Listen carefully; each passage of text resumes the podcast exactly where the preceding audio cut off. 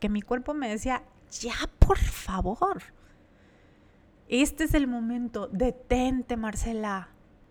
Cuando llego a mi casa, te repito, y me doy permiso de sentir esa soledad, de sentir ese miedo, todo cambió, todo se acomodó. Fueron pasando más cosas, sí, pero acuérdate, fueron muchísimos años que yo no me estaba dando permiso de sentir. Atrévete a sentir es un recordatorio para ti y para mí de por qué sentir es un privilegio. En este podcast voy a explicarte detalladamente todos los beneficios que puedes experimentar al atreverte a sentir. Incluso eso que estás sintiendo en este momento. También lo malo, lo feo, lo que no te gusta, lo que quema, lo que arde por dentro. Sentir es un regalo y el síntoma inequívoco de que estamos vivos.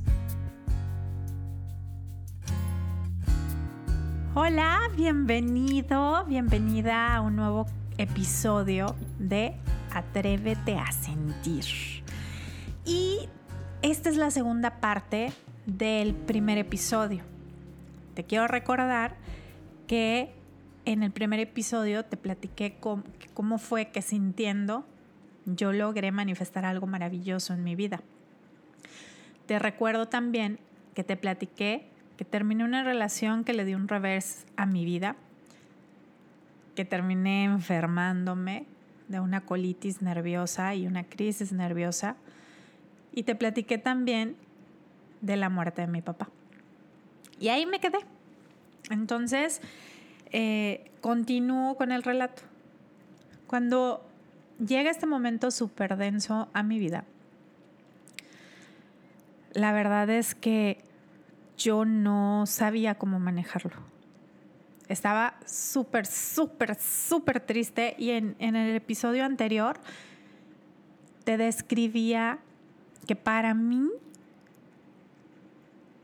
o, mejor dicho, que la forma en la que yo puedo explicarte el cómo las emociones salen porque salen, de alguna u otra manera ellas buscan cómo salir, ya sea por medio de una enfermedad o, de cualquier forma. En mi caso, eh, esta tristeza contenida por muchos, muchos años, no procesada, esta tristeza que me tragué literalmente, por muchas situaciones, muchísimas situaciones. Y como a mí me enseñaron que las niñas no lloran, que las niñas bonitas este, pues, no hacen berrinches, no gritan, no, no expresan sus sentimientos. Esa fue, fue la forma en la que mis papás me, me criaron y obviamente porque fue la forma en la que a ellos los criaron también. Entonces para ellos era algo normal. Y pues a lo largo de mi vida me aguanté y me callé y me tragué muchísima tristeza. Que cuando se presenta la muerte de mi papá, es como yo me di permiso de liberar mucha tristeza que estaba contenida. Yo estaba llorando por la muerte de mi papá y estaba llorando porque hace algunos años habían entrado a robar a mi negocio y estaba llorando porque había terminado esa relación que tanto disfrutaba y estaba llorando porque no me dieron el lugar que yo quería y estaba llorando por muchas situaciones. Entonces, te repito, yo lo entiendo y lo explico como una olla express que contiene muchísimo vapor y que al momento de girar la válvula empieza a salir de la misma manera. O sea, yo ya, yo solamente sabía que estaba llorando y que estaba triste, pero yo asumía que era la tristeza por la muerte de mi papá. No sé si te ha pasado algunas veces que estás viendo un comercial o una serie o un programa de televisión en donde pasa algo que tú consideras triste y las lágrimas se asoman, pero de inmediato. Y que hay personas que voltean y se te quedan viendo con cara de qué te pasa, qué rara eres o qué raro eres. Y es que en ese momento te, te estás dando permiso de sentir la tristeza porque lo que viste era algo triste. Sin embargo, junto con esa tristeza salió poquito de otras más que, habías estado conteniendo y guardando y perpetuando.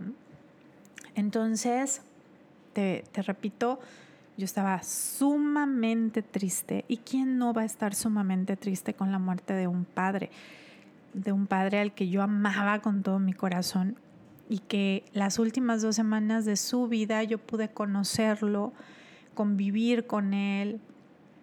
Entonces fue más difícil para mí soltarlo, porque lo que viene con una pérdida es que estás soltando algo que no estabas dispuesto a soltar o estás soltando mucho más de lo que tú ya estabas dispuesto a soltar.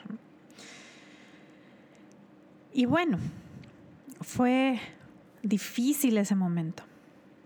Pero como yo ya me había dado permiso de sentir y estaba muy triste y estaba llore y llore y llore, al momento de ir liberando esa tristeza, le di espacio a una nueva emoción, que en ese momento era el enojo. Yo estaba muy enojada conmigo y con Dios, porque yo había hecho muchas tonterías en mi juventud. La verdad es que nunca me di el tiempo de saber con certeza qué quería, de encaminar todos mis acciones y mis esfuerzos hacia ese sueño que para mí era tan importante. En ese momento lo tenía claro, antes no. Yo creía que le había robado a mi papá la oportunidad de vivir muchas situaciones, muchas cosas que yo creo que un padre quisiera vivir con su hija como el entregarla en el altar, como el conocer a sus nietas, muchas, muchas cosas. Entonces estaba muy enojada conmigo y obviamente necesitaba echarle la culpa a alguien. Y en ese momento el mejor postor era Dios. Así que tuve un momento de mucha catarsis donde me enojé mucho con Dios. Y mira que yo vengo de una educación católica. Y cuando te digo de educación católica, es que fui criada en un colegio católico. Entonces fue como que muy retador.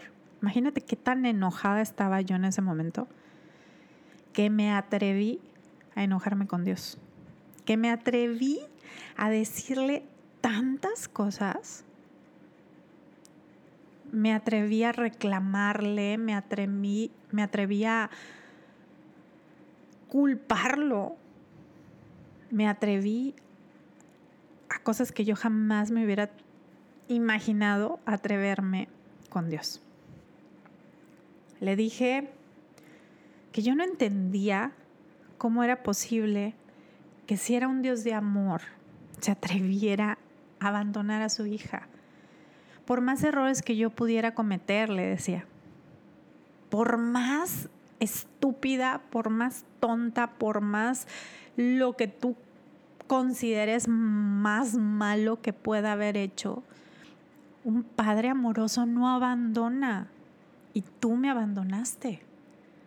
Yo estaba muy triste, estaba muy decepcionada, estaba muy angustiada y estaba muy lastimada porque a pesar de que hace muchísimos años atrás de esa situación, yo había ido a una iglesia, ajá, así de absurdo, a despedirme de Dios, porque estaba haciendo muchísimas cosas que yo consideraba que Él no las aprobaba. Entonces, yo realmente sentía que Él me había abandonado, que Él había dicho, ah, ok, adiós. Y yo decía, ¿cómo? ¿Cómo si eres un padre amoroso? ¿Cómo si e-, tú eres la definición de amor? Entonces empecé a cuestionar muchísimas cosas.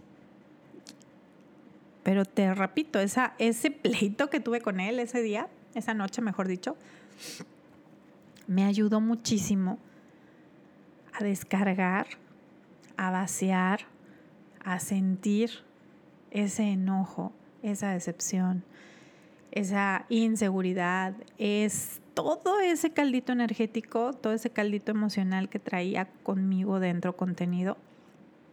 Me di permiso de sentirlo y, y al sentirlo liberarlo. Y eso me abría paso a nuevas emociones menos densas, cada vez más placenteras. Hasta que llegué a un punto en el que le dije a Dios, yo conozco tres promesas porque no soy religiosa, pero sí, sí en ese entonces sí tenía un conocimiento acerca de, de Dios, de sus promesas, de, sus, de la Biblia, de sus versículos, de eh, todas las enseñanzas que pues en ese colegio católico me brindaron. Entonces yo le decía, yo conozco tres promesas que tú me hiciste a mí y a todos los seres humanos, pero ahorita estamos tú y yo. Tú me prometiste que todo, absolutamente todo, obra para mi más alto bien. Y ok, va, te la compro. La muerte de mi padre obra para mi más alto bien, porque gracias a que él murió, yo me di cuenta de que mi vida estaba encaminada hacia donde yo no quiero llevarla, hacia donde no están mis sueños. Pude despertar y darme cuenta de que soy capaz de soñar. Y hoy te digo que uno de mis más grandes anhelos era el tener una pareja. Un hombre que me amara, me honrara y me respetara. Esos, esos eran los tres adjetivos en ese momento que eran los más importantes para mí.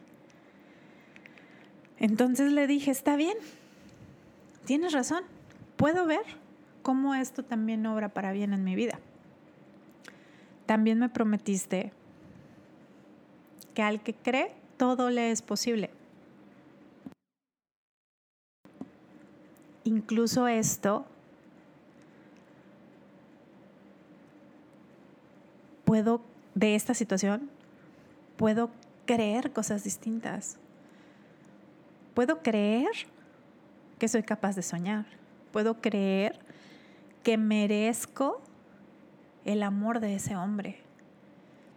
Puedo creer que ese hombre va a llegar a mi vida, que existe y que nos vamos a encontrar. Entiendo que al que cree todo le es posible y hoy empiezo a permitirme creer cosas distintas, creer cosas que me impulsen hacia mis sueños, hacia mis anhelos. Y también me prometiste que todo aquello que yo pida en oración, lo agradezca y lo disfrute desde ya porque tú me lo vas a conceder. Así que a partir de ese día, yo empecé a dar gracias a Dios porque faltaba un día menos para conocer al amor de mi vida, así lo, lo interpretaba, así lo explicaba en aquel entonces. Hoy entiendo que el amor de mi vida siempre estuvo conmigo y ese amor soy yo. Pero Dios me entendió y entendió que estaba dando gracias por ese hombre maravilloso que 15 días después de esa conversación con él apareció en mi vida. Y lo más increíble o lo más maravilloso es que mi actual esposo me comparte meses después que durante ese tiempo, esas, esas noches en las que yo mantenía esas conversaciones con Dios, él también tenía oración y conversación con él. Y él también estaba pidiéndole una mujer con las características con las que yo cumplía. Así que describo como nuestro mejor Tinder a Dios. La verdad es que Dios fue mi Tinder, fue el Tinder de mi esposo, fue el match más certero, porque cuando todo lo enfocas y todo lo respaldas y todo lo basas en la palabra de Dios. Y, no quiero que te confundas. Yo, yo no intento meterte en ninguna religión ni hacerte creer nada de lo que tú no creas. Pero a final de cuentas, es como yo he logrado entender mejor las circunstancias de la vida, los retos que tiene, y en qué se convierte todo esto. Porque para mí antes, cuando yo había hecho a Dios a un lado de mi vida, la verdad es que mi vida no tenía sentido, no tenía rumbo. Porque estaba buscando, buscando realmente qué creer, en quién creer. Cuando había un libro lleno de sabiduría que se llama Biblia, y que ahí viene, o sea, ese libro de economía una guía perfecta para manifestar amor y para manifestar dinero, de finanzas, salud en el hogar, salud física, salud integral. O sea, es impresionante cómo cuando empiezas a conocer la sabiduría que hay dentro de esos libros, todo fluye en tu vida. Y yo lo viví en carne propia. Entonces, cuando yo me atreví, o sea, fue un proceso largo, no creas que esto sucede de la noche a la mañana.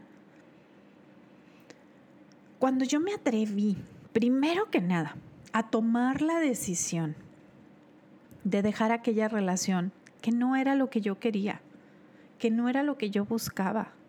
Y por más bien que me trataran y, y por más cómoda que pudiera sentirme en ese momento, yo sabía que había algo más para mí pero me daba mucho miedo tomar la decisión y soltar eso y, yo no estaba segura si, si eso otro que yo anhelaba iba a llegar. Pero en ese momento fui valiente y con todo el miedo del mundo solté esa relación. Me ardió porque no nomás terminé esa relación. O sea, era la suma de muchas rupturas, de muchos fracasos, de muchas decepciones, de muchos errores que yo me había contenido, que yo me había aguantado, porque ya era la porrista, la super positiva, super optimista. Era la amiga que siempre querías tener cerca, que te echaba porras y que te decía todo lo bonito y lo hermoso, ya sabes. Era bien cansado ser así. Pero entonces yo también era súper porrista para mí.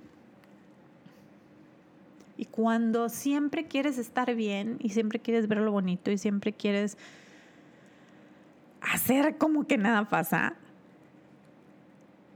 te estás llenando y llenando y llenando y llenando de todo eso que no quieres sentir. Pero sabes, en algún punto vas a tener que detenerte en algún punto te va a pedir tu cuerpo físicamente que pares, como me lo pidió a mí. Porque a pesar de que yo tomé esa decisión, yo seguía sintiendo muchísimo miedo de estar sola. Porque yo no me conocía, porque yo no sabía qué podía yo disfrutar. O sea, ¿cómo voy a disfrutar el tiempo conmigo? O sea, qué aburrido. ¿Cómo voy a a pasar tiempo conmigo, ¿cómo voy a ir a comer yo sola? ¿Qué va a decir la gente? ¿Cómo me voy a ir al cine yo sola? O sea, no, eso no está bien visto, eso no es algo normal, nomás las solteronas hacen eso. Las divorciadas, las dejadas, las viudas. O vas con amigos o, o vas en pareja. Esas eran mis creencias, era lo que yo me estaba permitiendo creer. Y vamos a volver al punto, al que cree todo lo es posible, incluso eso que estoy, estaba permitiéndome creer en ese momento. Entonces, te digo, fue un trabajo profundo y largo en el cual yo iba entendiendo y dándome cuenta a prueba y error cuál era el camino de regreso a mí. Entonces, seguía sintiendo ese miedo, te digo. Y como no me daba permiso de sentir ese miedo, y duré meses así, negándome a ese miedo, pues que pasó la crisis de colitis, pasó la crisis nerviosa y con ella la crisis de colitis, porque mi cuerpo me decía, ya por favor, este es el momento, detente Marcela. Cuando llego a mi casa, te repito, y me doy permiso de sentir esa soledad, de sentir ese miedo, todo cambió, todo se acomodó. Fueron pasando más cosas, sí, pero acuérdate, fueron muchísimos años que yo no me estaba dando permiso de sentir. Muchísimos. O sea, te estoy hablando más de 30 años. Y no está mal. A final de cuentas, me encanta porque esta era la historia que yo quería vivir para poder convertirme en la mujer que soy hoy. Y lo que estoy viviendo hoy es la historia que yo elijo vivir para convertirme en la mujer que me voy a convertir el día de mañana o en 5 o 10 años. Y eso quiero, es lo que yo quiero transmitirte a través de este podcast que eso que te da miedo sentir hoy es la gran oportunidad para ir del otro lado, para ir a conocer y explorar aquello que sí quieres. Porque lo que no quieres ya lo conoces perfecto, tu mente está súper diseñada para tomar decisiones basadas en lo que no te gusta, en lo que molesta, en lo que incomoda, en lo que no está bien, en lo que no debería ser, en lo que no debería pasar. Y eso te está generando muchas emociones que tú crees que está mal sentir. Pero asociamos con sentir, o sea, el sentir y el hacer como algo igualito, como lo mismo. Y no, son dos cosas totalmente distintas. Tú puedes sentir una emoción como la venganza sin tener acciones. Las acciones inspiran emociones que te expanden, que te impulsan hacia la vida que sí quieres vivir. No en las emociones que te contraen y que te tienen en la vida que no te gusta vivir. Es por eso que muchas veces tratas y tratas de cambiar las acciones y, te sigues sintiendo súper mal. Y a veces tratas de buscar nuevos pensamientos, cambiar tu forma de pensar y te sigues sintiendo súper mal porque no te lo crees. Y es que muchas emociones ahí guardadas, ocupando espacio para el espacio que, debería tener las acciones y los pensamientos. Entonces necesitamos hacerle a un ladito así a nuestra válvula de, de nuestra olla express para que salga todo el vapor, salga toda esa emoción o esas emociones. De verdad, de corazón te lo digo, no te vas a arrepentir. Interrumpo este episodio porque es muy importante para mí decirte que si no sabes cómo liberar emociones de una manera segura, contenida y obviamente para escalar a otras emociones más placenteras, puedes agendar una sesión conmigo. Te invito a que lo hagas, me encantará conocerte y guiarte en este proceso. Al pie de este episodio te dejo mis datos donde podrás encontrarme. Y ahora sí, te invito a que continúes escuchando el resto del episodio. Cuando te atreves a sentir eso que te da miedo sentir, esa tristeza, esta soledad, esos nervios, esa angustia, esa desesperación, solamente la estás liberando. Le estás diciendo, sí, sí existes, sí, sí te estoy sintiendo, sí, sí estás pasando dentro de mí. Te respeto, te honro y te venero, al igual que las demás emociones que sí me gusta sentir. Porque acuérdate, no podemos conocer la felicidad si no conocemos la tristeza. No podemos conocer el amor si nunca conociste el miedo. No hay puntos de referencia. La ley de los opuestos nos lo marca perfectamente. Entonces, esta emoción que no quieres sentir solamente es una manera, tengo dos explicaciones. La primera, muy espiritual. es Dios pasando en tu vida, iluminando esa oscuridad que aún hay dentro de ti y dándote la bellísima oportunidad de con tu propia luz iluminarla. Y la segunda forma de explicarlo, eso que no te atreves a sentir, esa emoción que te da miedo sentir, es una oportunidad para liberarla y de esa manera transitar hacia el opuesto o escalar a una emoción menos densa y poco a poquito llegar a esa emoción que sí quieres sentir y desde esa emoción inspirarte en las acciones que vas a tener para llegar a donde tú sí quieres ir. La explicación que te resuene más, tómala. Y si tienes alguna duda de cómo sentir, tu cuerpo es súper sabio. Solo que hazlo consciente de que lo estás haciendo para liberar. Date permiso de que esas lágrimas salgan. No siempre el llorar significa que estoy triste. No siempre